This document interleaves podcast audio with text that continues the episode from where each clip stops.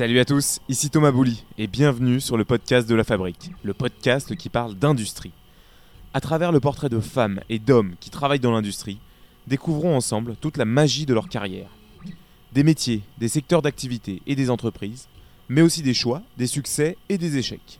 C'est ça qui dessine la partition que jouent ces acteurs au quotidien et qui, j'espère, vous inspireront autant que moi. Vous êtes de plus en plus nombreux à me suivre, épisode après épisode, et ça, ça fait vraiment chaud au cœur et ça me donne envie de continuer. Alors comme d'habitude, n'hésitez pas à me faire un petit retour après avoir écouté l'épisode, c'est souvent super intéressant et très plaisant pour moi d'échanger avec vous et de discuter de tous ces sujets. Et allez, petit plaisir, vous démarrez l'application podcast d'Apple et vous mettez 5 petites étoiles. Ça permettra à plus de monde de découvrir ces super aventures. La fabrique, c'est tout de suite, c'est parti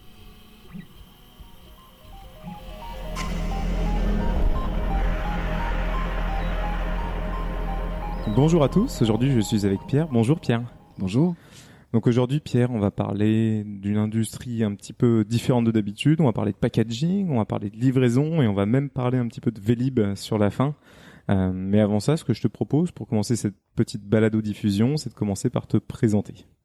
Ben, bonjour à tous, donc euh, Pierre Hérault, j'ai 36 euh, ans, je suis donc ingénieur des arts et métiers, j'ai deux enfants, euh, je suis parisien depuis cinq ans maintenant, euh, et avant j'ai pas mal travaillé euh, à l'étranger et en province. Qu'est-ce que tu as fait en sortant d'école, Pierre? On était en 2006. Quel a été ton premier job quand tu sors d'école? Et je crois que tu pars à l'étranger. Qu'est-ce qui t'a décidé vraiment à partir vers l'étranger tout de suite après tes études? Bon, déjà, j'ai pas eu la chance de profiter de l'étranger pendant mon cursus universitaire, que ce soit en école d'ingénieur ou avant. Donc pour moi, c'était vraiment important d'avoir euh, d'avoir l'opportunité de le faire euh, tôt dans ma carrière parce que je me disais que si je le faisais pas maintenant, euh, j'aurais plus l'opportunité de le faire. Le petit déclenchement autre que j'avais eu aussi, c'est que j'ai fait mon projet de fin d'études chez EADS dans l'aéronautique parce que c'était ma spécialisation aux arts métiers. J'ai beaucoup aimé la, la, partie produit qui était géniale parce que c'était sur les produits Ariane, Ariane 5, etc. Mais par contre, j'ai été j'étais un peu déçu par la, la dynamique de l'entreprise qui prend des décisions à très long terme, qui est assez lente euh, dans ses évolutions. Et donc du coup, pour moi, euh, sorti de ça, je me suis dit euh, pourquoi pas partir à l'étranger maintenant, aller chercher un secteur d'activité plus dynamique dans lequel je voilà, je verrai si je m'y retrouve plus, si je suis plus en ligne avec les valeurs que ce que j'avais pu trouver dans, dans l'aéronautique. Tu identifies directement l'industrie du packaging ou c'est elle qui vient à toi un peu par hasard? C'est, elle qui vient à moi. Je suis parti dans le cadre d'un VIE. Euh, donc déjà dans le cadre d'un VIE, on filtre pas mal hein, parce qu'en fait on cherche des entreprises françaises qui ont des euh, des opérations à l'étranger. Ensuite, il faut savoir que le VIE recrute beaucoup de profils commerciaux parce que c'est une opportunité plutôt pour aller démarcher euh, des nouveaux des nouveaux territoires. Donc en tant qu'ingénieur, en fait, le choix se limite assez et on tombe souvent du coup sur des grands groupes qui ont besoin soit d'avoir des gens à l'étranger pour essayer de faire des projets un peu internationaux entre différents pays, euh, soit des gens qui viennent d'ouvrir une filiale et qui, qui veulent un peu euh, muscler leur, euh, leurs opérations locales. Donc moi j'ai eu la chance du coup de tomber sur sur Crown Packaging, qui est le leader mondial du packaging métallique. Donc là où on fabrique des, des canettes de boissons, des boîtes de conserve et des voilà, des produits de ce type-là. Le, les clients, c'est principalement des distributeurs euh, vers des particuliers ou c'est de la distribution plutôt vers les entreprises? C'est du B2B. Euh, les clients, c'est l'agroalimentaire, typiquement euh, Coca-Cola, Bonduel. Euh, voilà, Mais qui, eux, derrière, vendent, enfin, c'est du B2B2C. B2B2C, ouais, exactement. Ouais. Et, et l'intérêt, en fait, ce, ce qui était assez rigolo pour moi dans ce changement, c'est que j'arrivais d'une industrie avec un produit très noble hein, technologiquement pour tomber sur la boîte de conserve. Donc c'était un, grand écart énorme pour moi. J'appréhendais un peu le fait de pas trouver d'émulation euh, technique. Et tout au contraire, en fait, euh, les challenges sont ailleurs. Ils sont plus sur le produit, mais ils sont sur l'organisation et sur la manière de, permettre à l'organisation d'être profitable. Donc du coup, euh, là, j'ai appris beaucoup et j'ai, enfin depuis après, j'ai construit mon parcours à partir de là euh, sans regret. Donc c'était un virage plutôt plutôt positif pour moi. Aujourd'hui, le VIE, c'est quelque chose qui est très à la mode. Il y a beaucoup de gens qui, en sortant euh, de leurs études, ont envie de partir à l'étranger. Je crois que c'est réservé, si je dis pas de bêtises, à au moins de 28 ans. Euh, comment tu trouves un VIE aujourd'hui? Est-ce qu'il faut aller sur le site de volontariat, le site de l'État, ou est-ce que tu passes directement par l'entreprise que tu as identifiée et qui a des offres? Moi, ma démarche a été très euh, standard, c'est-à-dire qu'effectivement, je suis allé sur le site du VIE, dont j'ai oublié le nom, qui publie euh, toutes les offres et qui recense toutes les offres ouvertes. Et après, j'ai postulé. je me souviens avoir envoyé plus de 100 CV pour avoir deux entretiens. Donc, c'était quand même très compliqué. Et en plus de ça, la, la, démarche, la démarche est complexe derrière parce que on est on est face à des à de nombreux candidats qui pour beaucoup en fait ont déjà une expérience à l'étranger qui mettent en avant. Moi, c'était pas mon cas. Donc il faut quand même euh, s'accrocher fort pour euh, pour réussir à aller jusqu'au bout et réussir dans cette démarche. Après, sûrement qu'il y a aussi des, des passerelles ou des raccourcis euh, quand on peut s'appuyer sur un réseau. moi, à cette époque-là, j'en avais pas, donc je suis passé par la petite porte. J'avais eu des problèmes comme ça aussi, hein, cela dit, en sortant d'école, dans le même cas que toi, et où justement les gens reprochaient de pas avoir d'expérience. Euh, bah non, on peut pas te prendre en VIE finalement parce que t'as pas eu un premier job de deux ans que je trouvais un peu aberrant parce que pour moi le VIE c'était ben, justement un job de sortie d'école. Euh, pour, pour, rappeler en fait un VIE pour ceux qui savent pas, c'est un stage subventionné par l'État à l'étranger dans une boîte française, grosso modo. Donc tu te retrouves chez Crown Packaging, c'est où? C'est en, en, Angleterre? Oui, alors Crown, euh, a ses opérations, son centre d'opération euh, technologique basé à côté d'Oxford. Donc c'est là-bas que je suis basé et en fait euh, l'organisation de Krone c'est euh, à peu près 30 30 35 usines en Europe, Russie et Afrique. Et euh, depuis depuis la, la, base à Oxford, ils gèrent toute la partie industrielle du groupe. Donc l'idée moi c'était d'être attaché à cette équipe industrielle internationale et d'intervenir en tant que chef de projet pour aller améliorer la performance de ces 30 sites euh, à travers euh, différentes actions, euh, identifier les bonnes pratiques et les les, les dupliquer sur tous les sites. Aller lancer certains projets très spécifiques dans certains sites qui avaient des problématiques identifiées et le tout pour faire augmenter à la fois le, les KPI de qualité, de productivité et d'efficience. Tu es allé dans combien de pays? Tu as, visité les 30 usines du groupe? Non, j'ai travaillé sur une quinzaine de sites, euh, sur 7, 7 ou 8 pays. Pour moi, ça a été euh, c'est extraordinaire cette expérience parce que déjà c'était une expatriation donc euh, en Angleterre, hein, même si c'est pas euh, à des milliers de kilomètres, c'est quand même une autre langue, une autre culture. Puis le vivre au quotidien, c'est quand même autre chose que le découvrir en tant que touriste. Et puis et puis du coup, je passais effectivement toutes mes semaines aussi à voyager beaucoup. Donc j'ai fait j'ai fait la Russie, j'ai fait l'Europe de l'Est beaucoup, j'ai fait le nord de l'Afrique.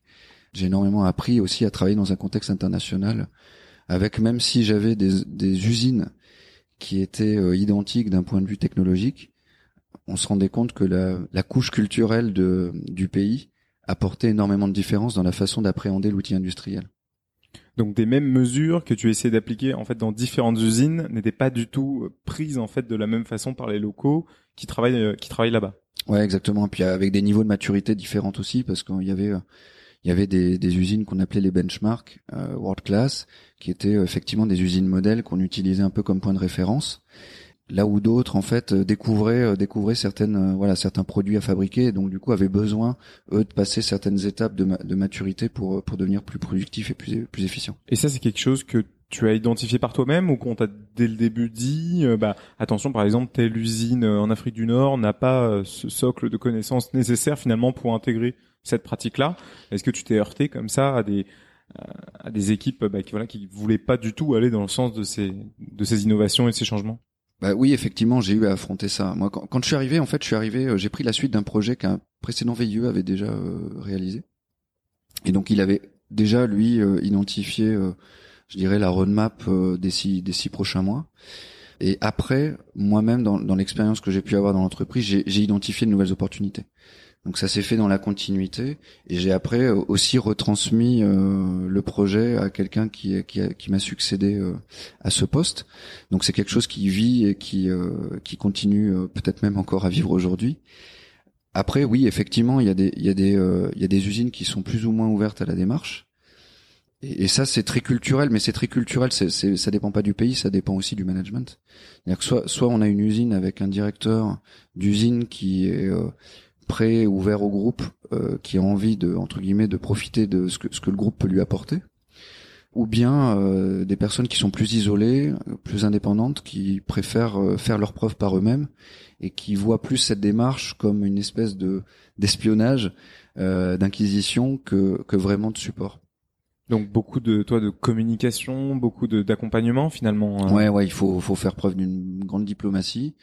Euh, bah déjà par mon âge, j'avais aussi euh, besoin de, bah, de, garder aussi, euh, je dirais ma place, hein, sans, sans, sans paraître comme étant trop euh, trop opportuniste. Mais à côté de ça, même même en passant cette barrière, il fallait et je, l'utilise encore aujourd'hui, quoi. C'est-à-dire qu'il faut garder une certaine la modestie, voilà, la modestie sur les sujets. Et moi, mon, mon approche que que je préconiserais, euh, je pense toute, toute ma vie professionnelle, c'est toujours être à l'écoute. C'est-à-dire ne pas arriver avec des grandes leçons. On peut arriver en disant oui, on a identifié que euh, ici euh, certaines choses fonctionnent pas aussi bien qu'ailleurs. Ok. par contre, la question c'est pourquoi? c'est pas c'est pas de dire on sait on, sait quelle en est la cause. Il faut comprendre pourquoi. Il faut comprendre. Des fois, c'est simplement aussi la façon dont, dont les gens mesurent les choses qui fait qu'il y en a un qui devient meilleur que l'autre. Et, des fois, c'est vraiment euh, sur la façon de travailler. Mais donc, du coup, faut laisser la place aux gens de pouvoir s'exprimer, de pouvoir expliquer, et puis les accompagner après dans la démarche. Tu as des exemples un petit peu euh, dont tu peux parler, euh, de qui te reviennent là, de, de, de, de, bonnes pratiques, pardon, que tu as étendues d'une usine à une autre? Ça commence à faire quelques années, mais je me souviens que typiquement, on avait sur les, les lignes de fabrication des boîtes de conserve, il y a un joint d'étanchéité qui est appliqué sur les couvercles qui permet de garantir justement que la boîte euh, reste étanche et que le produit qui est à l'intérieur de la boîte euh, a une date de péremption qui est respectée. Et euh, pour appliquer ce joint, en fait, il est appliqué sous forme liquide. et donc il y a tout un process à très haute vitesse qui doit appliquer un grammage très précis de produit dans le couvercle pour pour permettre de garantir l'étanchéité mais après aussi, du coup, il y a un enjeu sur la consommation de, de matières premières parce que si euh, si le grammage est trop fort, je consomme plus, donc je paye plus et donc je suis moins rentable. Donc là, c'était une solution technologique. On avait identifié euh, un produit très spécifique d'application qui, avec les bons réglages et les bonnes pratiques pour les régleurs, parce que toutes les lignes de production étaient pilotées par euh, des, des régleurs, euh, en fait à, à, optimiser et à gagner jusqu'à 30% de matière consommée euh, par an. Et vu que c'est un produit qui est consommé sur euh, toutes les lignes de fabrication, sachant que chaque usine avait à peu près 10 à 20 lignes de fabrication, ça voulait dire qu'on avait voilà, on avait 200 à 300 lignes de fabrication dans le monde qui consommaient ce produit. Donc c'est c'est-à-dire qu'avec une idée, le fait de pouvoir la répliquer 300 fois, ça dégage tout de suite des gains économiques très significatifs pour le groupe. Cette expérience chez Crown Packaging, elle dure deux ans. Comment ça se termine? Ça se termine euh, super bien parce que l'entreprise m'a proposé de poursuivre euh, l'aventure avec eux. Ils m'ont proposé euh, un, job en Afrique du Sud et un autre en France. Le, job en France m'intéressait moyennement parce qu'il était dans une usine française dans le nord de la France et j'avais pas forcément vocation à, à remettre les pieds là-bas, en tout cas dans cette région-là. Euh, L'Afrique du Sud m'a m'a quand même beaucoup titillé. J'avais j'avais entamé en fait des processus de recrutement en parallèle parce que un VIE est un est un contrat euh, à durée déterminée. Donc j'avais vu la fin approcher, donc j'avais entamé un peu des démarches et euh, et quand j'ai eu à choisir entre entre cette proposition chez eux et euh, le plan B euh, qui a été chez Alcan, j'ai finalement opté pour Alcan qui, qui m'offrait d'autres avantages. Je suis toujours en contact avec les gens de chez Krone, donc euh, on a gardé très bon contact. Comment ça se passe un retour en France après deux ans d'expatriation? C'est pas euh, c'est pas si simple que ça n'y paraît. Euh, même quand on vient de l'Angleterre. Et je pense qu'il y a des il y a des expatriations qui sont encore plus encore plus complexes à vivre. Moi, pour ma part, ce qui a été le plus dur, j'ai trouvé, c'est que je suis revenu dans des conditions qui étaient super confortables parce que j'ai trouvé une très belle position chez Alcan, euh, qui m'a offert un beau un beau package et qui, qui m'a même qui m'a même euh, accompagné dans le retour pour euh, trouver un logement et, m'aider dans mon installation. Donc ça, ça avait été vraiment sur l'aspect pratique très très sympa. Et pourtant, ce qui est difficile, c'est qu'en fait, quand on est expatrié à l'étranger, on est une sorte de curiosité tout le temps. Et chaque jour est une petite aventure. Quand on prend le bus, quand on quand on achète à manger au Sainsbury's ou euh, ou autre, à chaque fois c'est le petit challenge de ah tiens il y a un mot que je connais pas, tiens super j'ai compris ce que m'a dit la caissière, etc. Enfin voilà donc plein de petites victoires. Quand tu y es allé, tu parlais bien anglais ou les premières semaines ça a été un peu compliqué pour comprendre ce que ce que la caissière te disait justement J'avais un bon, je pense, j'avais j'avais une très bonne compréhension de l'anglais, mhm. mais pas une bonne, euh, pas un bon anglais parlé. J'avais pas de mal à comprendre euh, mon environnement. Par contre, quand il s'agissait d'interagir, euh, et en particulier dans le monde professionnel, là, là, j'ai beaucoup appris. surtout que le monde professionnel, il faut être subtil. en particulier là, quand comme je l'évoquais tout à l'heure, quand il faut convaincre, euh, être à l'écoute, etc. Et toute cette subtilité, on se rend compte qu'on l'a, on l'a naturellement dans sa langue maternelle, et que dans une langue étrangère, euh, c'est pas, c'est pas si euh, inné que ça.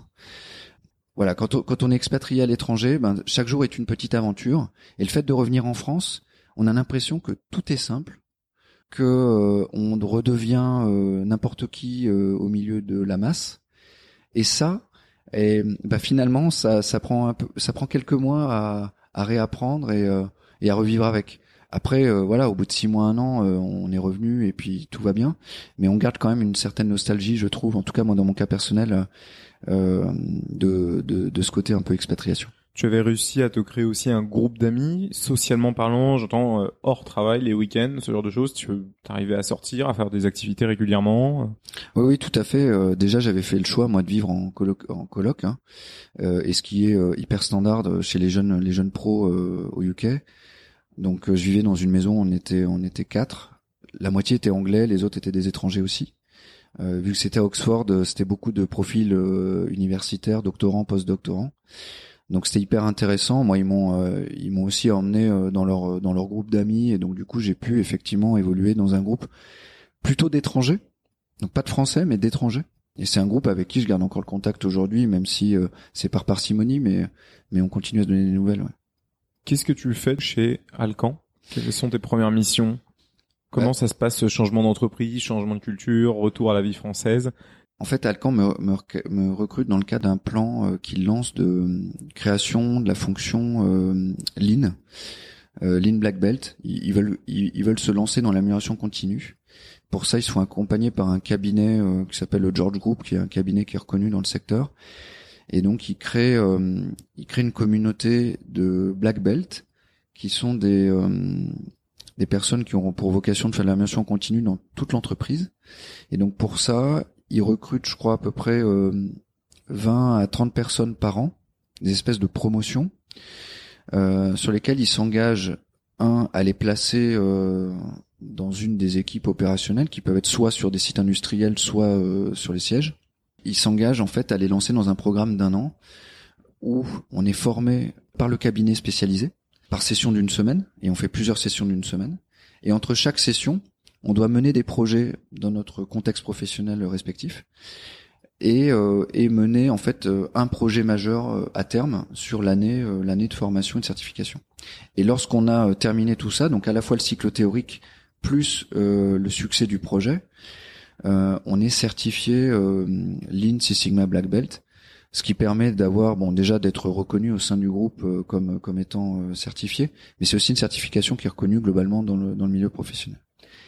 Donc euh, c'est pour ça que j'ai, c'est dans ce cadre-là que j'ai rejoint euh, Alcan euh, et qui m'ont qui m'ont mis sur un poste à Dijon, qui était un site industriel qui était aussi dans le milieu du packaging, qui fabriquait des des packaging à base de, de métal aluminium. Parce que Alcan en fait, faut savoir que c'était un géant un géant de l'aluminium, entreprise canadienne géant de l'aluminium qui a disparu depuis parce que ça a été racheté. Mais c'est c'est du coup c'est le milieu de la métallurgie appliqué au marché du packaging cette certification Black Belt, effectivement, dans le milieu du lean, c'est très connu. À quoi ça correspond? Est-ce que c'est quelque chose qui montre euh, des vraies compétences, euh, comme lesquelles par exemple? En fait, le Black Belt, pour la petite histoire, ça a été, euh, c'est un système qui a été inventé par Toyota, qui a en fait décidé de créer un système basé sur des basiques industriels qui permettent d'améliorer la performance de leur site. Ça a tellement bien marché qu'ils ont décidé en fait de, les, de je dirais de l'exporter en dehors de leur mur. Et donc, euh, c'est une certification qui reconnaît plusieurs niveaux de compétences, qui commence au niveau euh, white, donc la white belt, et qui monte jusqu'au niveau master black belt, qui permet du coup de, de, hiérarchiser un peu le niveau de compétences qu'on peut avoir. On voit l'inspiration euh, judo de nos camarades japonais. Exactement. Après derrière ça, le principe du, du Lean Six Sigma, et donc qui, qui, est hiérarchisé avec ce système de belt, ça a pour vocation en fait d'éliminer tout ce qu'on appelle euh, les, les, la gaspille dans, euh, dans l'industrie. Après, il y a toute une théorie derrière, hein. on pourrait y passer le podcast euh, rien que là-dessus, mais, mais le principe c'est de se dire, partout où j'ai quelque chose qui soit qui attend, soit qui se déplace, soit qui coûte, et qui ne contribue pas à créer de la valeur pour mon client final, c'est quelque chose que je dois éliminer. Après, il y a une énorme boîte à outils que la méthodologie euh, donne au black belt ou au green belt, etc., pour lui permettre en fait d'attaquer toutes ces zones de gaspillage de manière en fait à créer de la valeur pour l'entreprise. Donc euh, de manière très simple, ça va être, par exemple, si on travaille sur euh, sur les, stocks ou la logistique, ça va être de se dire pourquoi est-ce que je vis avec 1000 pièces en stock, sachant que j'en consomme que 10 par jour? Est-ce que je pourrais pas réduire mon stock à juste la quantité que je consomme par jour? Donc est-ce que je pourrais pas réduire mon stock de 1000 à 10 Qu'est-ce qui m'empêche de le faire aujourd'hui? C'est les temps de transport, mais les temps de transport, comment est-ce que je peux les réduire? Est-ce que c'est euh, c'est parce que mon fournisseur sait pas me livrer en moins de 500 pièces euh, par 500 pièces Comment est-ce que je peux réduire ça avec lui? Du coup, j'économise de l'argent, je réduis mes stocks et c'est du cash que je libère qui peut servir à investir et à développer l'entreprise plus vite. Voilà, ça c'est un exemple et après il y a plein d'exemples sur la productivité, sur même du rangement et de l'organisation du poste de travail avec le célèbre 5S que pas mal de gens euh, maintenant pratiquent. Et voilà. C'est une façon qui permet d'attaquer beaucoup, beaucoup de problèmes. Donc c'est vraiment à partir de constats euh, très pratiques euh, sur ton environnement, essayer de découler, d'aller au, bout des causes de ces problèmes et de ces sujets que tu as identifiés pour pouvoir voir et faire, selon des arbitrages, trouver une bonne solution pour amener à des réductions de coûts. C'est exactement ça en fait le, le, basique de la gestion de projet parce qu'en fait ça, ça, apprend ça apprend un en fait à détecter les problèmes mais ça apprend aussi à les régler. Et pour les régler, il y a une méthodologie projet qui s'appelle le, DMAIC en fait qui, qui, marche à peu près sur n'importe quel type de projet qu'on rencontre aujourd'hui dans l'entreprise. Le, le, D veut dire un faut définir ton problème. Le M c'est euh, mesurer. Le A c'est euh, analyser une fois qu'on a mesuré euh, le problème précisément, c'est analyser qu'est-ce qui vraiment marche pas et comment est-ce qu'on peut l'améliorer. Le I, c'est improve, pour aller justement tester euh, des, euh, des, méthodes qui vont faire progresser les problèmes qu'on a détectés en amont.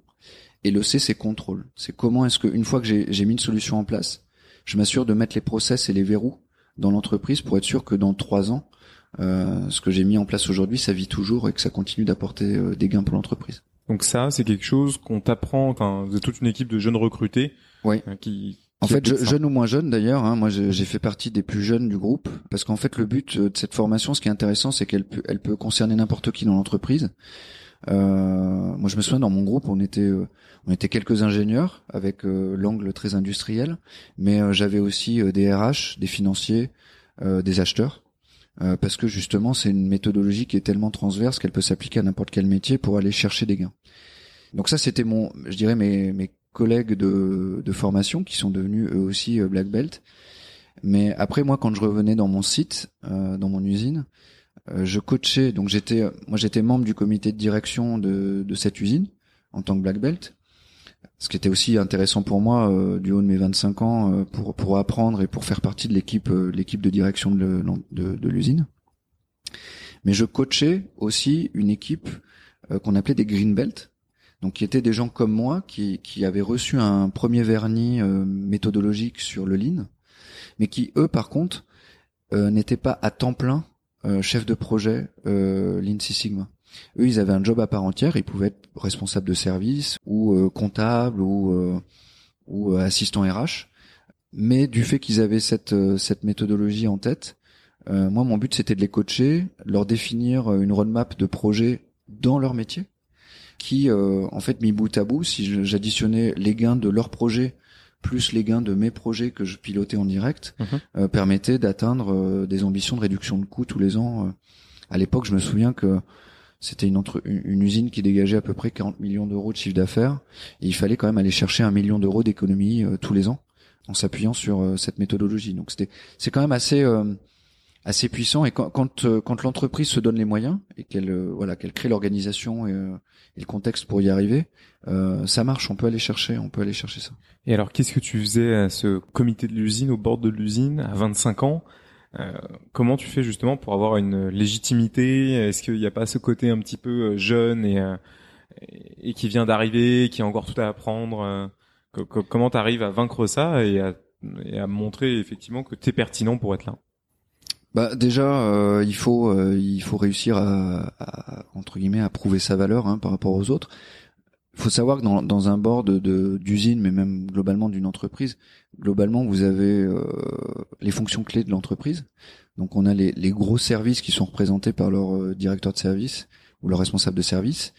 Et puis après les fonctions clés qui sont bah, la direction générale bien sûr, la direction financière et puis les RH pour euh, pour prouver sa valeur au milieu d'une équipe de gens, eh ben il faut réussir à apporter un peu plus.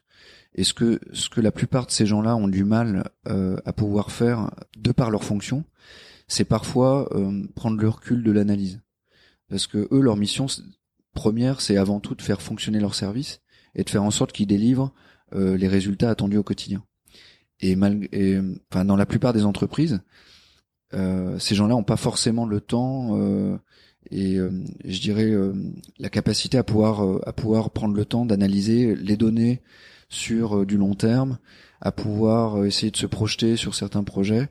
Et donc l'idée première de ce poste, c'est d'essayer de le faire avec eux, de leur offrir entre guillemets un peu de bande passante que eux n'ont pas, pour les aider à analyser ce qui fonctionne ou ce qui fonctionne moins bien dans leur dans leur service ou en transverse, c'est-à-dire ce que fait bien un service euh, bah, ça peut euh, coûter à l'autre en tant que client interne ou fournisseur interne. Et euh, ça, c'est aussi le but. Le, but de cette fonction, c'est de réussir à mettre en évidence comment des interactions entre les services peuvent être profitables ou au contraire peuvent détruire de la valeur pour l'entreprise et du coup comment corriger ça? Cette entreprise, tu y restes un peu plus de 7 ans, donc tu as quand même un petit parcours chez elle. Comment tu fais pour évoluer? Quels sont un peu tes autres postes sur lesquels tu vas être amené à travailler au cours de ces années? Bah, une fois que j'ai euh, j'ai passé euh, deux à trois ans sur euh, sur la fonction black belt, on m'a proposé de devenir responsable des opérations. Donc responsable des opérations dans une dans une usine de ce genre, ça veut dire grosso modo s'occuper de toute la partie production, avec bah, la gestion des des équipes de production qui dans ce cas-là fonctionnaient en 3-8, donc des équipes week-end, nuit, jour. Euh, et puis euh, et puis derrière du coup c'est délivrer euh, les volumes de production qui permettent à l'usine de, de, rester profitable et, et d'atteindre son je dirais ces volumes de chiffre d'affaires. Donc pour moi ça a été un c'était une super opportunité et, et, et, du coup déjà ça valorise le poste d'avant parce que ça m'a permis d'être suffisamment exposé à la direction de l'entreprise pour être identifié comme un potentiel remplaçant du responsable des opérations quand on a quand on a changé. Donc ça, c'était super pour moi. Et deuxièmement, ça m'a appris très tôt, à 27 ans, euh, à me retrouver à la tête d'une équipe de 100 personnes, euh, qui du coup euh, est, un vrai métier à part entière que, de manager des équipes aussi élargies. Donc ça, c'était une belle, une belle reconnaissance pour moi et vraiment un, super terrain de jeu pour pouvoir apprendre à, à je dirais, à piloter et à encadrer des équipes de cette taille tu faisais du management hiérarchique sur ces 100 personnes ou c'était vraiment juste du pilotage euh, de projet? Non, non, non. Là, c'était du management hiérarchique. Mhm. C'est-à-dire que les gens m'étaient rattachés. Alors pas en direct. J'avais euh, euh, j'avais euh, quatre niveaux de hiérarchie. Donc j'avais j'avais trois gros piliers sous ma responsabilité, trois trois personnes qui après elles-mêmes avaient des agents de maîtrise. Donc au total, euh, entre 10 et 15 agents de maîtrise. Et après, chacun des agents de maîtrise pilotait une équipe de 8, 8, 10 personnes euh, sur le terrain. Toute cette pyramide m'était rattachée hiérarchiquement. Et donc là, mes enjeux, c'était plutôt de se dire comment devenir légitime euh, du haut de mes 27 ans pour que des personnes de tout âge et de tous horizons soient, soient prêts à me suivre que, en tant que nouveau responsable des opérations. Ça, ça a été, c'était une transition très forte pour moi, très pas difficile dans le sens où euh, où j'en ai souffert, mais en tout cas euh, un vrai nouveau challenge J'avais eu la chance d'être super bien accompagné par par le RH qui a qui a vraiment joué un rôle de coach dans ce dans cette prise de fonction on a on a travaillé ensemble hein, la, prise de fonction sur les premiers mois pour justement euh, prendre une pleine légitimité sur le poste en accompagnant euh, l'équipe sur euh, bah, des transformations, les leur donner de la vision sur et donner du sens en fait à leur fonction. Et toi qui voulais du challenge en revenant d'Angleterre, là t'as été servi. Là ça a été super, ouais vraiment super. Toujours à Dijon?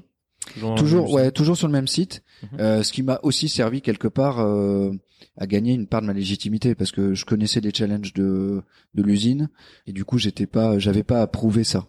Au moins je connaissais l'outil industriel euh, euh, dont je prenais les rênes. T'as eu des grosses crises un petit peu qui te sont arrivées?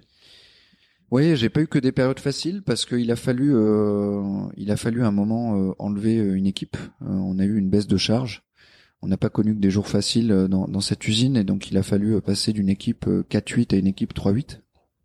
Ça voulait dire, pour, pour dire les choses simplement, il fallait réduire de 25% la, la, charge et donc du coup la taille de l'équipe.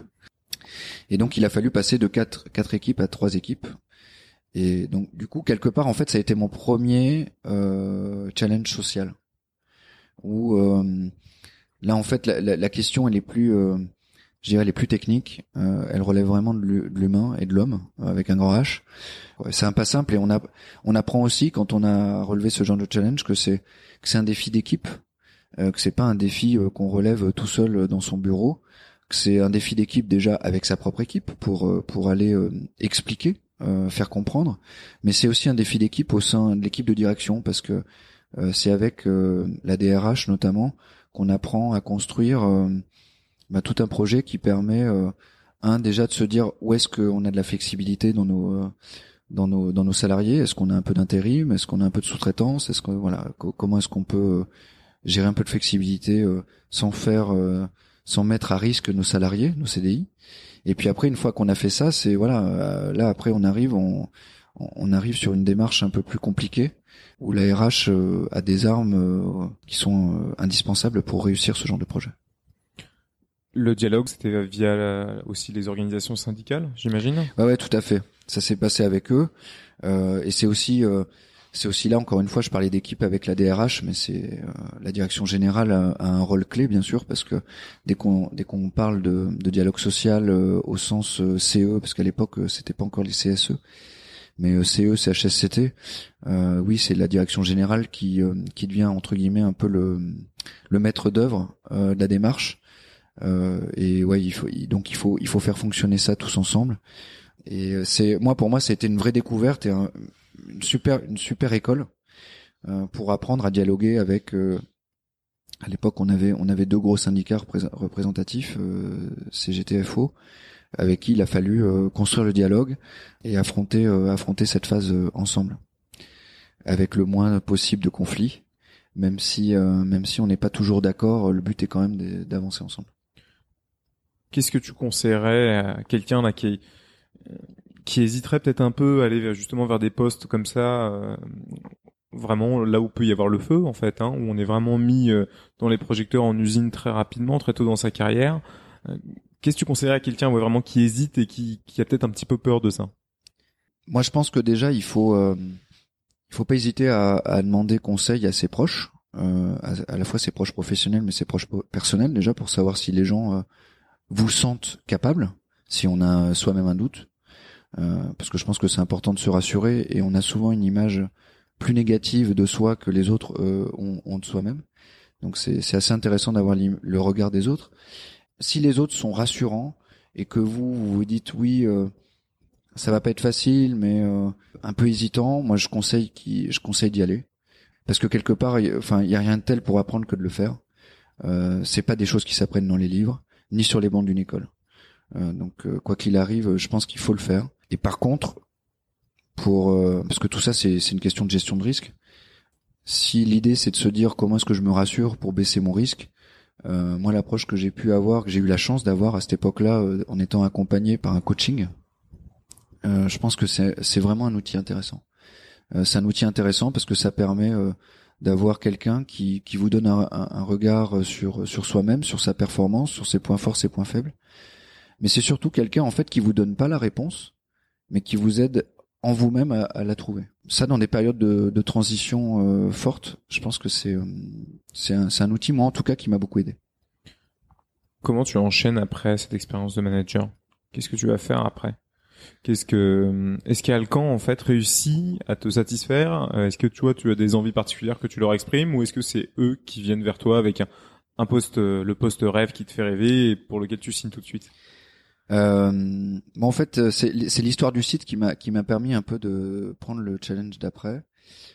Mais euh, déjà au sens large sur ma fonction, sur une fonction de ce genre, il y a beaucoup de défis au départ parce que déjà il faut prendre son poste, il faut il faut devenir légitime dans son poste, euh, il faut gagner la confiance de ses équipes. Euh, donc ça c'est l'étape 1. Après l'étape 2, généralement on arrive avec une feuille de route très ambitieuse parce qu'on est nouveau et on a envie de faire plein de choses. Donc euh, après on déroule sa feuille de route. Et au bout de quelques années, généralement, on commence à être un peu dans un train-train. Euh, moi, j'y suis arrivé, euh, j'y suis arrivé assez vite. Et c'est vrai que là, j'étais un peu en demande de, challenge et d'un challenge avec euh, un challenge de transformation. Parce que moi, c'est ça que j'aime, euh, c'est d'aller construire ou de faire évoluer, mais de manière très significative, les organisations.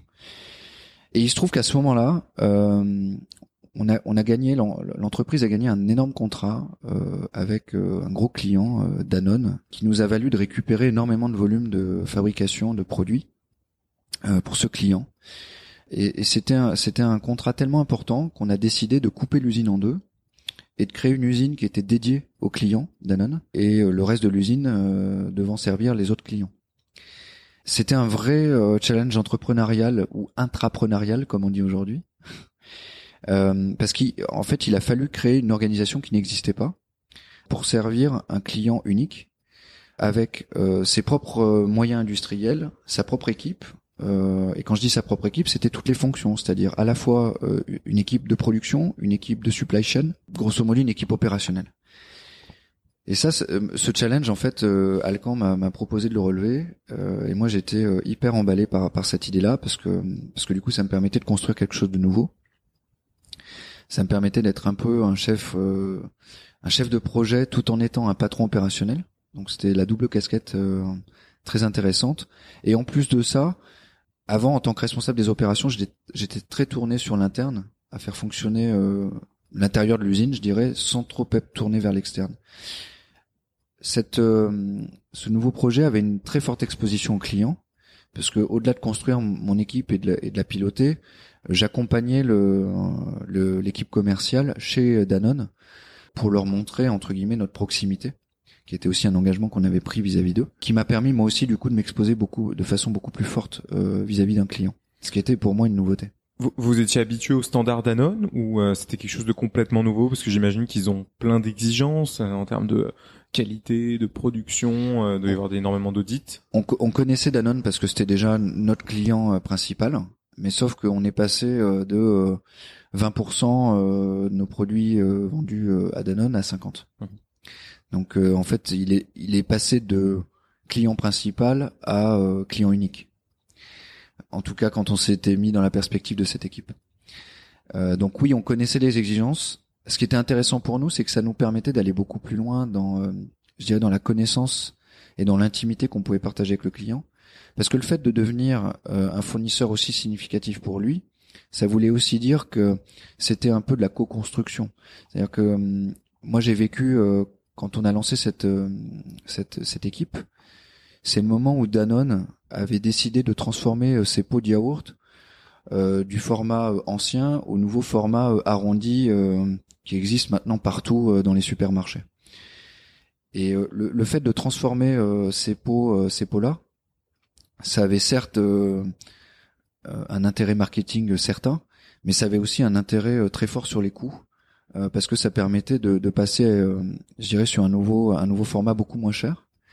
Et ce qui a été intéressant, c'est que du coup, on a accompagné Danone main dans la main pour le faire. Tous ces produits ont été fabriqués dans, dans notre usine, dans cette cellule, et on a on a vécu et on a lancé le produit de ce nouveau pot euh, avec eux en même temps en même temps qu'eux. Finalement, c'est ça qui est très intéressant, c'est que c'était presque c'était aussi un nouveau produit pour vous et ça vous permettait d'apprendre en fait en même temps en même temps que Danone. Exactement. Mmh. Et, et, du coup, la montée en puissance, elle s'est pas faite euh, avec traditionnellement on aurait lancé ce produit de manière très très séparée, c'est-à-dire que Danone nous aurait dit voilà mon cahier des charges et je veux ce produit là dans six mois et on aurait fait notre best effort comme on dit pour pour le livrer à l'heure et en qualité. Et c'est pas ça qui s'est passé en fait, c'est qu'on a nos équipes de développement se sont assises ensemble autour de la table et nous avec eux on a, on a suivi toutes les étapes de développement ensemble, on a fait euh, les pilotes ensemble, on a suivi les premiers échantillons ensemble et on a lancé la production ensemble. C'est intéressant cette notion un peu de vraiment de transparence, de dire bah voilà, nous c'est quelque chose de nouveau et ce qu'on vous propose c'est de construire finalement avec nous euh, plutôt que de aussi faire semblant peut-être de maîtriser la techno, de vendre quelque chose que finalement vous savez pas faire et en fait à la fin livrer quelque chose qui est pas du tout conforme aux attentes du client quoi.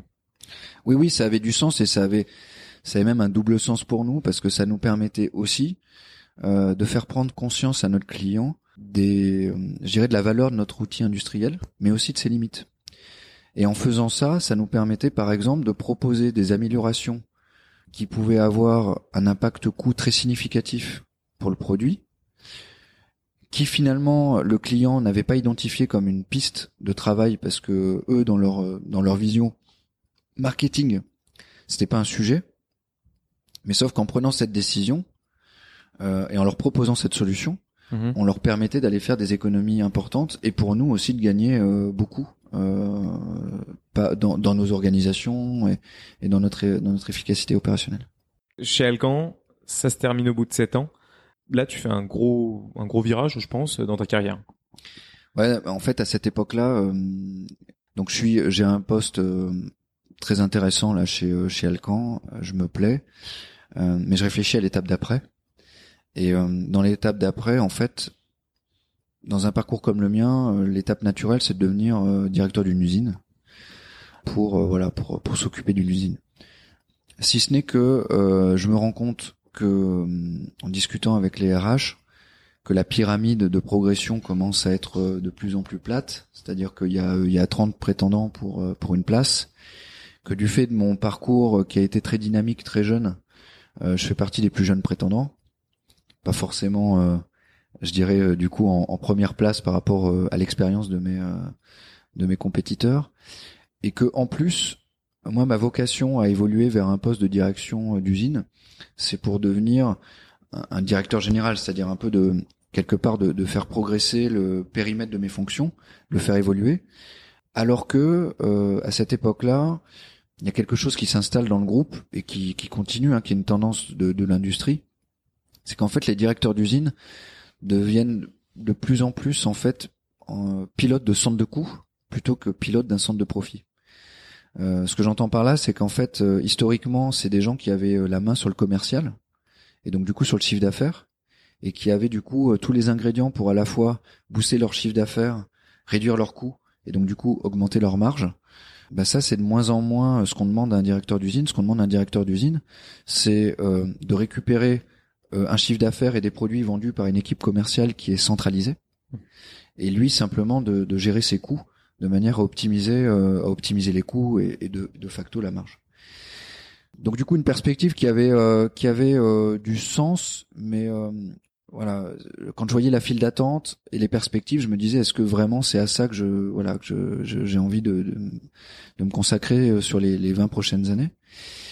Avec aussi un challenge personnel parce que ma compagne de l'époque euh, qui est ma femme aujourd'hui euh, avait aussi un pied entre Paris et Dijon là où on était installé et Dijon euh, offre pas pour un couple de cadres non plus euh, beaucoup de perspectives euh, à, long terme.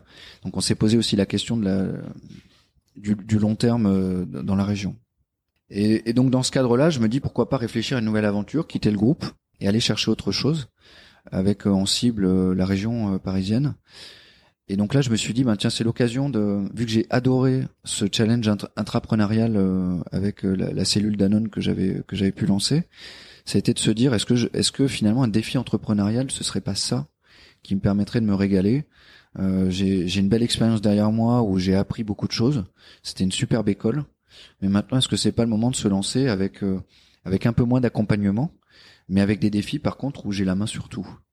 Et c'est là que du coup dans dans ma, dans ma recherche je suis tombé sur euh, sur l'entreprise InPost Donc InPost, c'est quoi? C'est une start-up, euh, une grosse start-up, hein, parce qu'il y avait plus de 1000 salariés, mais qui avait été lancée par un Polonais avec une idée euh, qu'aujourd'hui euh, on connaît à peu près tous, qui, que Amazon a repris, qui s'appelle les Amazon Lockers. Et donc InPost a, a, a, vocation à déployer donc des lockers dans le dans le monde entier pour faciliter la logistique du dernier kilomètre. Donc c'est un marché je pense qu'aujourd'hui on a à peu près tous clients euh, de ce dernier kilomètre hein, parce qu'on commande tous sur internet aujourd'hui et on sait que la livraison euh, la livraison euh, c'est pas c'est pas un sujet facile parce qu'aujourd'hui tout ce qu'on nous propose sur internet c'est des livraisons à domicile à des horaires où on n'est pas là, ou bien quand on est là, ben on, on, est obligé de prendre un RTT ou pour une demi-journée ou une journée complète pour s'assurer d'être présent. Et sinon, c'est au bureau de poste qui lui n'est jamais ouvert quand on peut y aller. Donc euh, voilà, voilà le défi du dernier kilomètre. Et donc l'idée d'InPost, hein, c'était de se dire, euh, je mets des automates un peu partout euh, dans la rue, de manière à ce que qui sont disponibles 24/7. Et donc du coup, moi, quand je rentre du travail, même s'il est 9h ou 10h, je peux aller chercher mon colis parce qu'il a été déposé par un livreur dans cette machine. Et donc du coup, je peux, je peux aller le chercher quand je veux, où je veux. Est-ce qu'on commence à en avoir en France des lockers comme ça ou pas? Eh ben, on en a eu euh, en France, on en a eu 1000. C'était le résultat de mon job euh, chez InPost. Sauf que dans l'histoire d'InPost, il y a un actionnaire américain, un fonds de private equity, euh, qui a racheté l'entreprise InPost pour un peu revoir la stratégie du groupe. Et dans, sa revue stratégique, l'actionnaire a décidé de, de, se concentrer sur les pays avec le plus gros potentiel dans le e-commerce en Europe, qui était l'Italie, la Pologne et le, UK, euh, alors qu'on avait ouvert euh, une dizaine de pays en Europe. Et la France n'est pas, euh, malgré malgré mon chauvinisme français, le, la France n'est pas dans le top dans le top du e-commerce en termes de, je dirais, de croissance. Hein. pas forcément en volume, mais en croissance. Le plus gros potentiel est au UK d'abord. La Pologne étant le pays historique aussi d'InPost, c'est là-bas que le, je dirais que l'entreprise est le plus rentable aujourd'hui. Et après l'Italie, euh, l'Italie se déploie très bien et en plus on a un partenariat euh, très stratégique avec la Poste italienne qui justifiait aussi cet investissement. Donc en tout cas pour parler d'InPost au sens large, c'est une entreprise qui a cette vocation à développer des, euh, des lockers dans le monde entier, qui a du coup ouvert beaucoup de filiales en même temps, dont la filiale française. Et donc moi quand je suis arrivé, la filiale française avait quelques mois. Et donc j'ai rejoint en tant que patron des opérations pour euh, pour accompagner le DG euh, dans le dans le déploiement de cette euh, cette solution en France. Donc on, on a déployé 1000 machines presque en France en, deux ans et demi. Ces machines étaient fabriquées en Pologne? Oui, fabriquées en Pologne dans dans l'usine du groupe. Donc toi, ton métier, c'était quoi concrètement quand tu dis patron des opérations? Qu'est-ce que qu'est-ce que ça englobe? Bah, ça, ça englobe en fait, c'est c'est un c'est un vrai nouveau métier. Euh, je pense qu'il est en train de se développer de plus en plus avec le déploiement des objets connectés, des services connectés. En fait, c'est un métier euh, qui consiste à un déployer une, infrastructure avec euh, du coup des là euh, dans ce cas-là c'était des lockers. Donc ces lockers, il faut les déployer sur le territoire. Ça c'est le c'est la, la, première facette du métier. La deuxième, c'est d'avoir l'infrastructure IT derrière qui permet de pouvoir fonctionner avec et d'interagir avec les clients.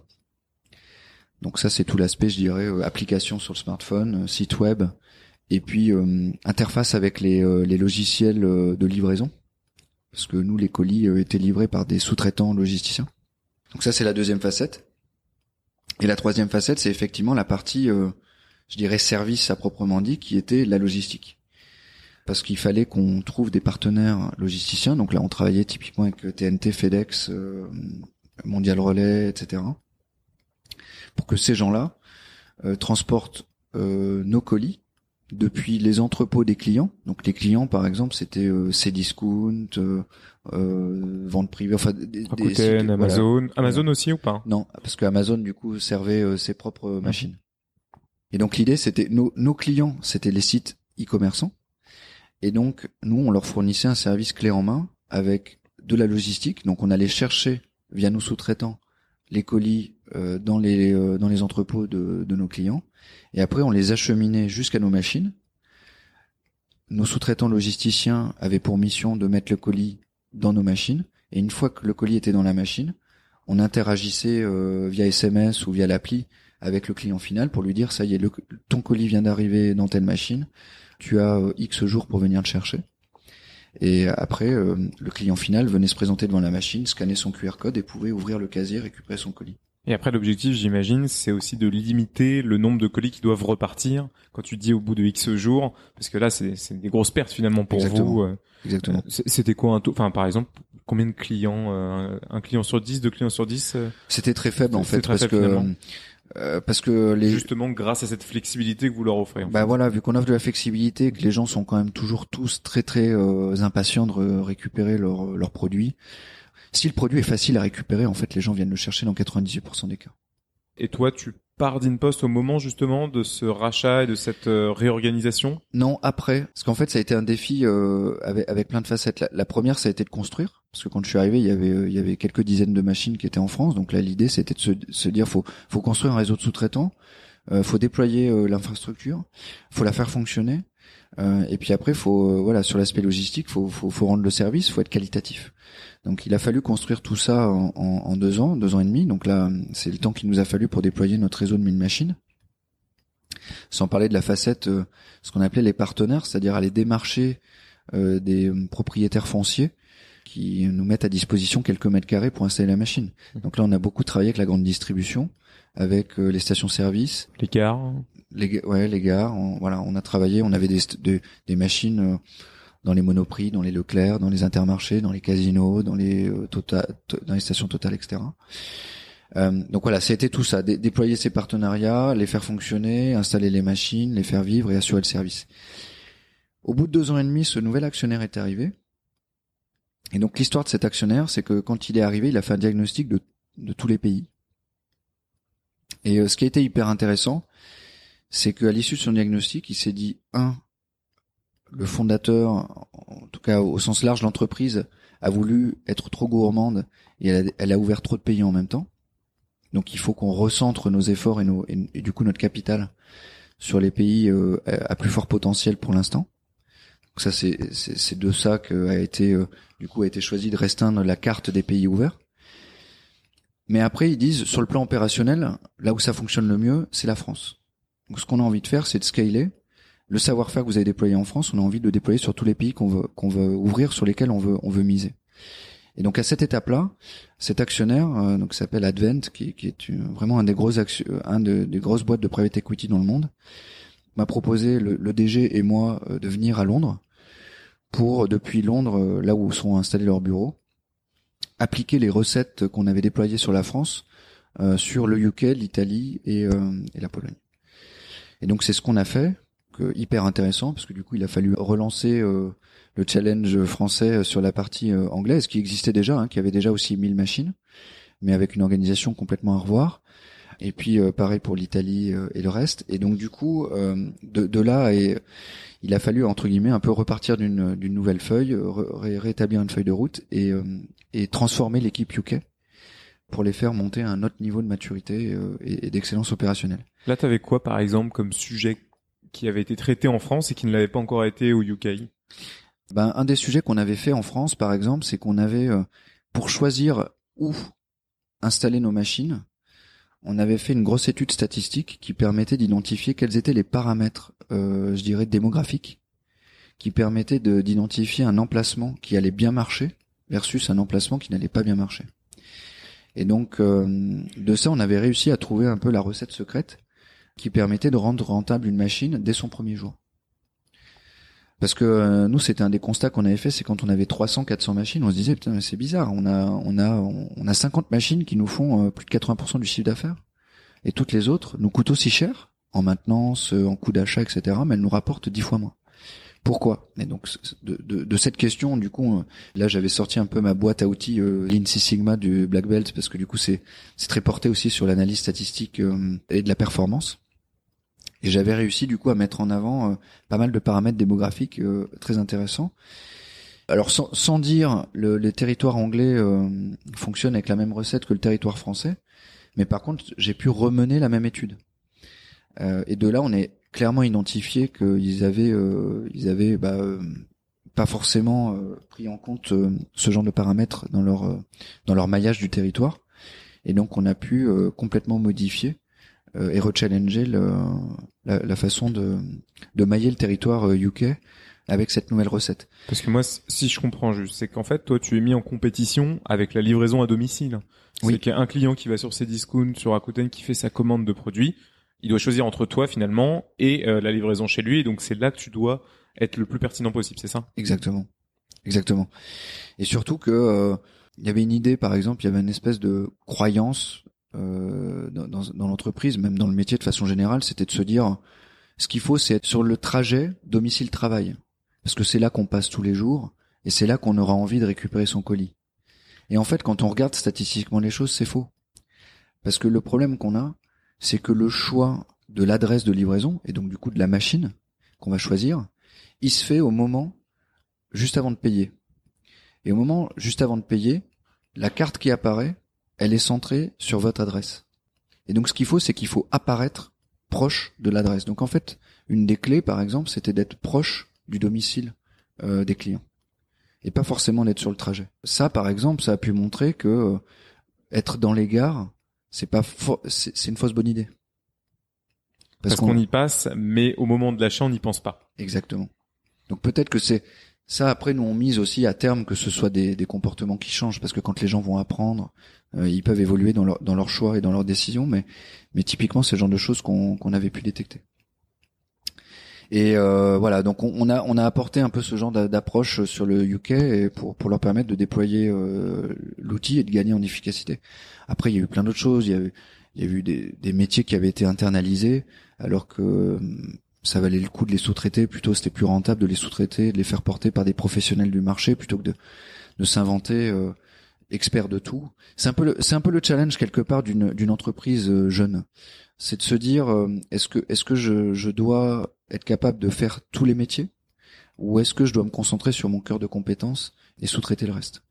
Euh, Là, typiquement, ils avaient été un peu gourmands euh, à, mon goût euh, sur l'internalisation et donc du coup, c'est un risque parce que du coup, la structure est lourde et elle est chère et on ne sait pas forcément mieux faire qu'un professionnel du, du, du marché, par exemple pour de la maintenance ou pour du transport. Mais c'est souvent en plus un peu le cas dans les startups. Il y a beaucoup cet esprit euh, de faire soi-même mm. euh, et de pas forcément aller voir des agences ou euh, des subcontracteurs comme tu dis pour déléguer finalement une partie du travail qui n'est pas ton cœur de métier. Ouais.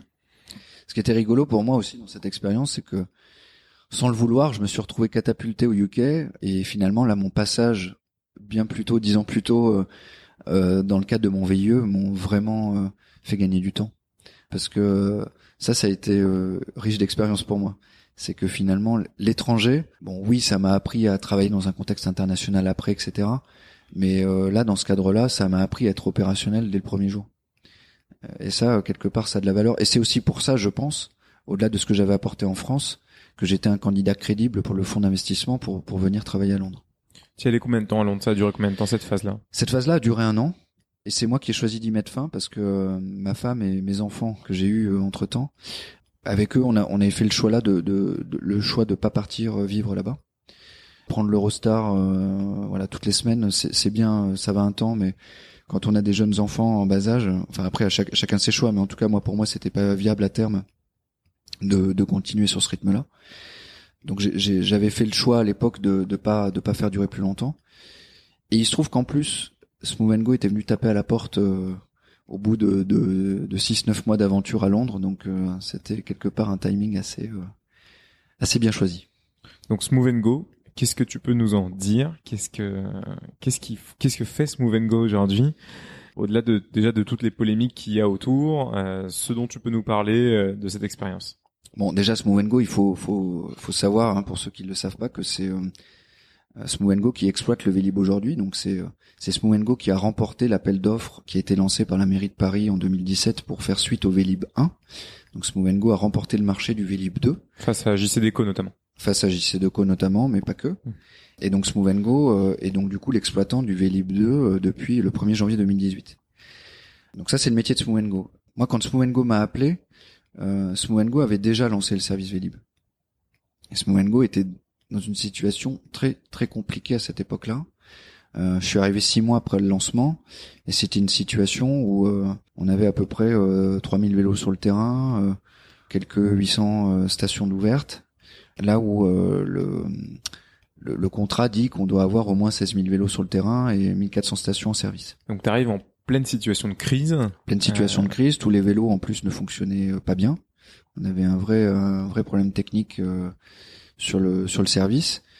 Et euh, moi, j'arrive déjà en, tant que successeur euh, du euh, directeur des opérations de l'époque qui, qui n'était plus là. Donc là, j'arrive en fait en vrai contexte gestion de crise, et une gestion de crise tellement marquée que que l'entreprise avait fait le choix au moment de mon arrivée aussi de prendre un, un spécialiste de la crise, Arnaud Marion pour pas le nommer, pour remplacer, pour prendre la, la présidence exécutive de l'entreprise. Donc du coup, en fait, j'arrive. Euh, ce, qui, était assez euh, assez rigolo dans cette histoire de dans ce recrutement, c'est que au moment où ils sont ils ont commencé à venir me chercher, ils avaient décidé de changer de patron des opérations, et c'est pour ça qu'ils sont venus me chercher. Par contre, la crise, même si c'était pas facile, pour eux c'était pas encore euh, l'alerte rouge. Et le temps qu'on discute, qu'on se rencontre, que je les rejoigne, on est passé d'une situation pas simple à une situation critique. Et donc du coup, il n'était pas question, par exemple, quand ils sont venus me chercher la première fois, qu'on ait un nouveau président exécutif spécialiste de la gestion de crise. Donc, euh, enfin tout ça, je l'ai découvert euh, le jour J euh, à mon arrivée. Et Arnaud est arrivé en même temps que moi. On est arrivé à cinq jours d'écart dans l'entreprise. Et avec un énorme challenge, quoi.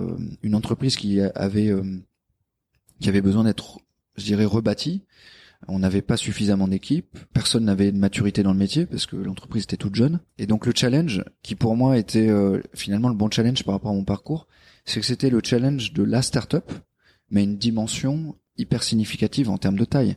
Parce que là, on parlait pas d'une boîte de quelques dizaines de salariés, on parlait d'une boîte euh, qui à terme euh, doit compter entre 300 et 400 personnes, mais qui avait six mois d'existence. donc tout à construire, mais une échelle énorme moi, c'est pour ça déjà que j'ai choisi de relever ce défi parce que j'adore. Euh, enfin, moi, ce qui, ce qui, ce qui me fait plaisir hein, dans, le, parcours et je pense que je pense que ça, ça se lit, c'est, c'est relever des challenges un peu, euh, un peu ambitieux. Là, il y en avait un euh, par la construction, mais aussi par, la crise.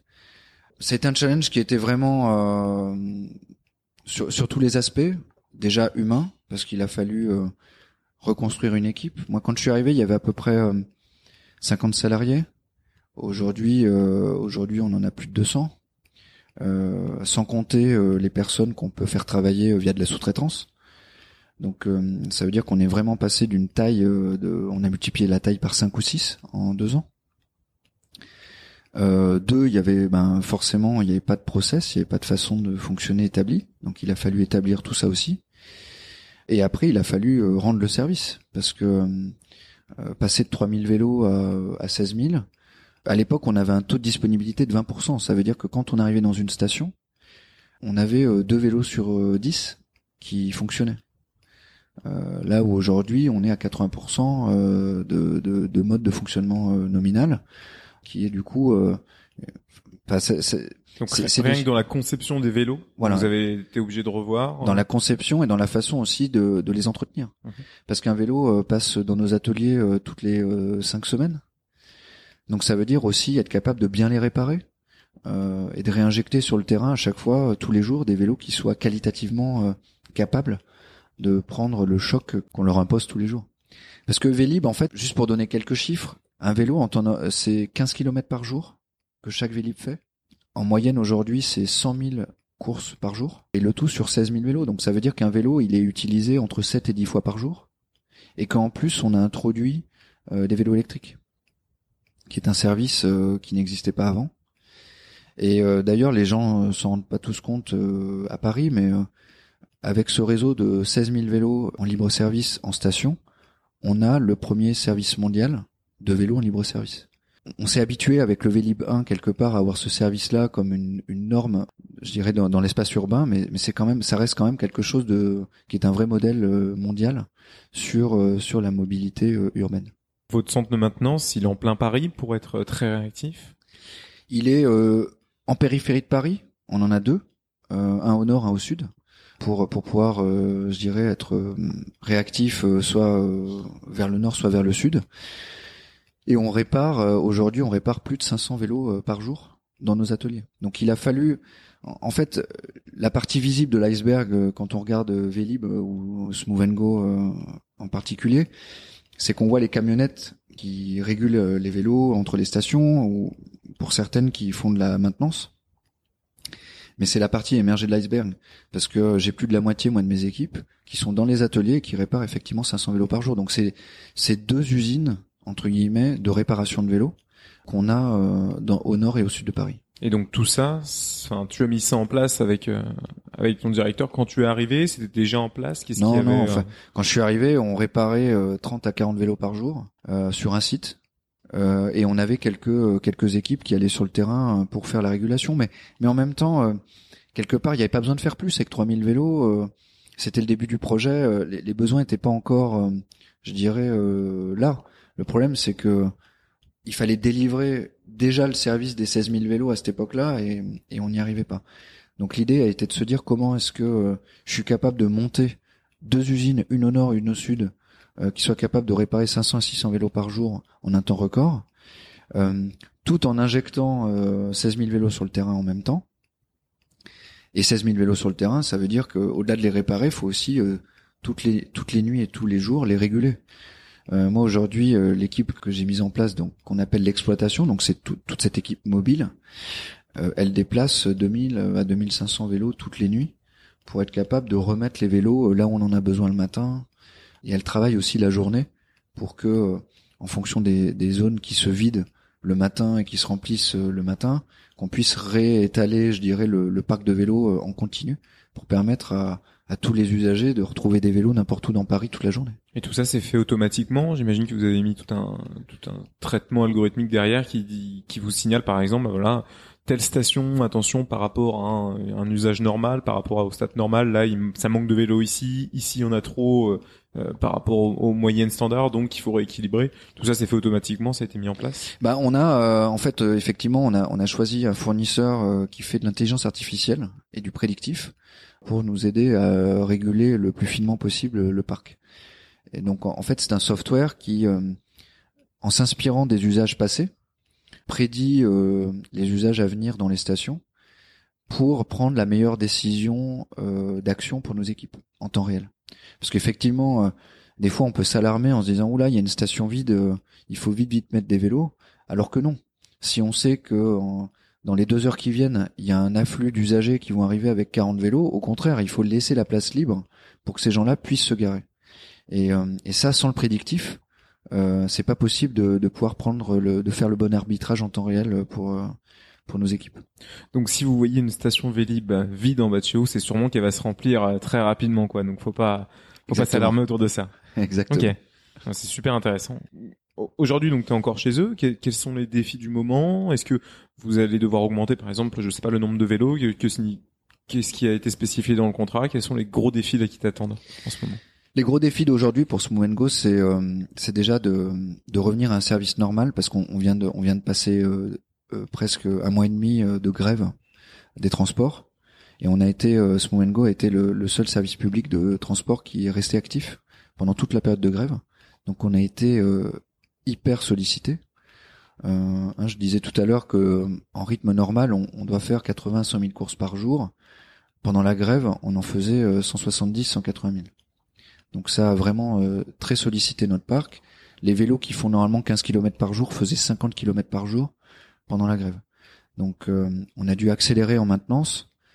On a dû énormément adapter aussi notre plan de régulation parce que les usages étaient complètement perturbés parce que les gens euh, qui d'habitude prennent le métro là prenaient un vélo. Donc euh, il y avait des besoins en vélo pas au même endroit. Il y avait il y avait des besoins en place pas au même endroit pas aux mêmes heures. Donc il a fallu complètement revoir notre stratégie de régulation pendant toute cette grève. Tout, votre algorithme là du coup vous avez réussi à être suffisamment réactif dessus pour pouvoir justement s'adapter à ces usages très spécifiques qui ont duré que deux mois? On a dû prendre la main manuellement. parce que là, l'algorithme est pas assez euh, réactif pour être capable de, de réagir en, en, temps réel sur, sur un changement aussi fort. L'algorithme a une force, c'est qu'il est capable d'absorber les changements, euh, je dirais, de fond. Par exemple, quand on a de plus en plus d'abonnés et que le service devient de plus en plus pris, euh, bah ça, il, va graduellement en fait prendre euh, prendre cette nouvelle charge en compte, mais sur des changements aussi aussi brutaux, c'est l'homme qui reste encore plus performant. il a fallu, euh, il a fallu beaucoup changer notre façon de faire. Et donc là, notre challenge d'aujourd'hui, c'est, euh, on est, on est descendu à 10 000 vélos à un moment parce que on était, on était plus capable de maintenir euh, un parc de, de 16 000 vélos sur le terrain avec une demande aussi anormale. Donc on est descendu à 10 000 vélos et aujourd'hui notre challenge c'est revenir aux 16 000 vélos et on y est, on y est déjà presque parce qu'on est à 14 000 vélos aujourd'hui et du coup de réoffrir euh, le, la qualité de service attendue euh, par le contrat et par les usagers euh, finalement à Paris. Est-ce que vous avez senti une fois la grève là qui qui, qui en passe, enfin qui est terminée, est-ce que vous voyez un, une évolution dans votre nombre d'usagers malgré tout ou pas par rapport à avant la grève? Oui, oui, parce que bon déjà beaucoup de, beaucoup de gens ont pris des abonnements pendant la grève pour, pour se déplacer. Donc oui, on a augmenté nos abonnements, nos abonnés, pardon. Mais même quand aujourd'hui on regarde au quotidien euh, le nombre d'usagers uniques, on voit que le nombre d'usagers uniques a lui-même augmenté. Parce qu'en fait, euh, nous ce qu'on on se posait comme question, c'est est-ce que est-ce que c'est vraiment saisonnier, c'est lié à la grève et on a plus d'abonnés pendant un mois et demi et puis après les gens reprennent leurs habitudes? Eh ben non, pas tout le monde. Il y a des gens qui ont finalement, je pense, pris goût euh, au déplacement en vélo et qui sont devenus des, des nouveaux utilisateurs depuis la fin de la grève. Donc là, vous comptez même euh, donc revenir. L'objectif, c'est ce que j'entends, c'est de revenir aux 16 000. Est-ce que derrière, vous pensez que ça, tu penses que ça va évoluer euh, Oui, oui, on a des ambitions. On a des ambitions déjà pour aller plus loin mhm. euh, en termes de nombre de vélos. Euh, sur le nombre de stations, ça, ça dépend pas de nous parce que c'est les, c'est les communes qui font partie du Grand Paris qui sont à la maîtrise de ça. Donc ça, c'est, je veux dire, on attend s'il y a des commandes qui tombent, eh ben on installera de nouvelles stations, mais on n'a pas la main là-dessus. Et puis euh, non, après aujourd'hui, euh, Smooth Go, on est euh, ce qui, ce, qui ce qui est intéressant, c'est que la mobilité douce, au sens large, dont on fait partie, est un sujet qui est central dans, dans, les défis de la, de la métropole du Grand Paris. on n'est pas les seuls à faire de la mobilité douce. Hein. On voit qu'il y a beaucoup d'acteurs qui font du free floating, de vélo, de trottinette, etc. Et donc nous aujourd'hui, ce qu'on attend de voir, c'est un peu comment comment tout ce petit monde se structure pour qu'on puisse euh, voir euh, comment comment Smooth Go peut continuer à grandir et, euh, et à devenir un acteur, je dirais, prédominant dans, dans cet écosystème. Si maintenant on, approche de la fin de l'interview, euh, reprendre des questions un petit peu plus générales. toi aujourd'hui, est-ce que tu parviens, malgré toute cette charge de travail, à équilibrer ta vie pro, ta vie perso? Euh, oui, j'y arrive aujourd'hui. Euh, j'ai eu quand même un an euh, très euh, très intense parce que la gestion de la crise, pour moi, c'était c'était quelque chose de nouveau. La chance de travailler avec un professionnel de la crise, c'est des méthodes très particulières. Une entreprise qui, traverse une crise ne peut pas se relever avec des outils de management classiques traditionnels. ça ne marche que avec des outils spécifiques à la gestion de crise. Et ça, j'ai eu la chance de le voir et de le vivre en, réel. Euh, mais par contre, ça exige, ça exige effectivement un investissement personnel très fort. Euh, donc, euh, donc ça a été un an pendant lesquels euh, j'ai dû un peu sacrifier le côté perso au profit du professionnel. Aujourd'hui, je suis revenu dans un dans un équilibre qui est plus qui est plus sain, sur lequel oui oui je me retrouve clairement. C'est possible, c'est possible d'avoir, je dirais, des responsabilités comme celle-ci et d'avoir un équilibre. après, j'ai aussi la chance d'avoir une femme qui est cadre et qui du coup comprend, euh, je pense comprend euh, les exigences du coup d'un métier de cadre comme le mien aujourd'hui et qui voilà qui, qui permet, euh, on, s'est organisé pour pour que ça pour que ça fonctionne.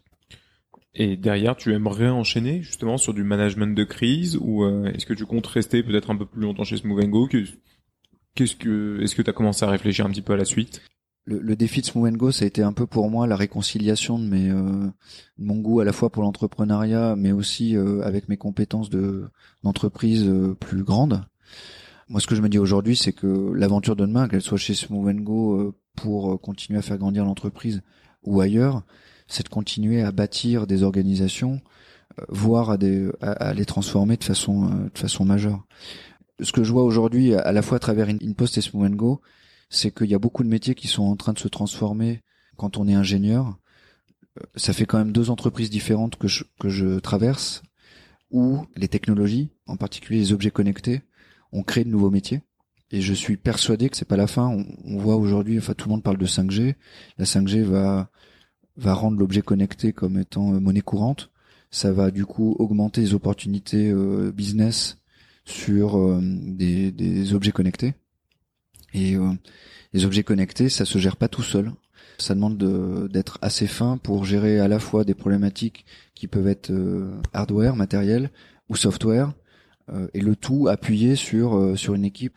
Donc le, le fait un peu le trio, le trio gagnant hardware, software, humain, c'est un peu la clé, la clé, je pense, du, du manager ingénieur de demain. Est-ce que tu as des livres à conseiller qui t'ont inspiré, soit il y a longtemps, soit très récemment?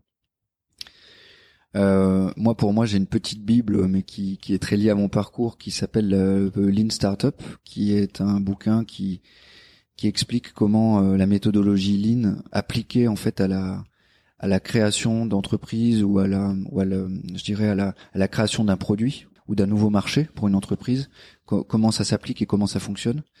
Euh, j'adore ce livre parce qu'il est très, il est très pragmatique et il donne des exemples concrets, très faciles à réutiliser que j'ai pu utiliser dans différentes expériences euh, et ça fonctionne.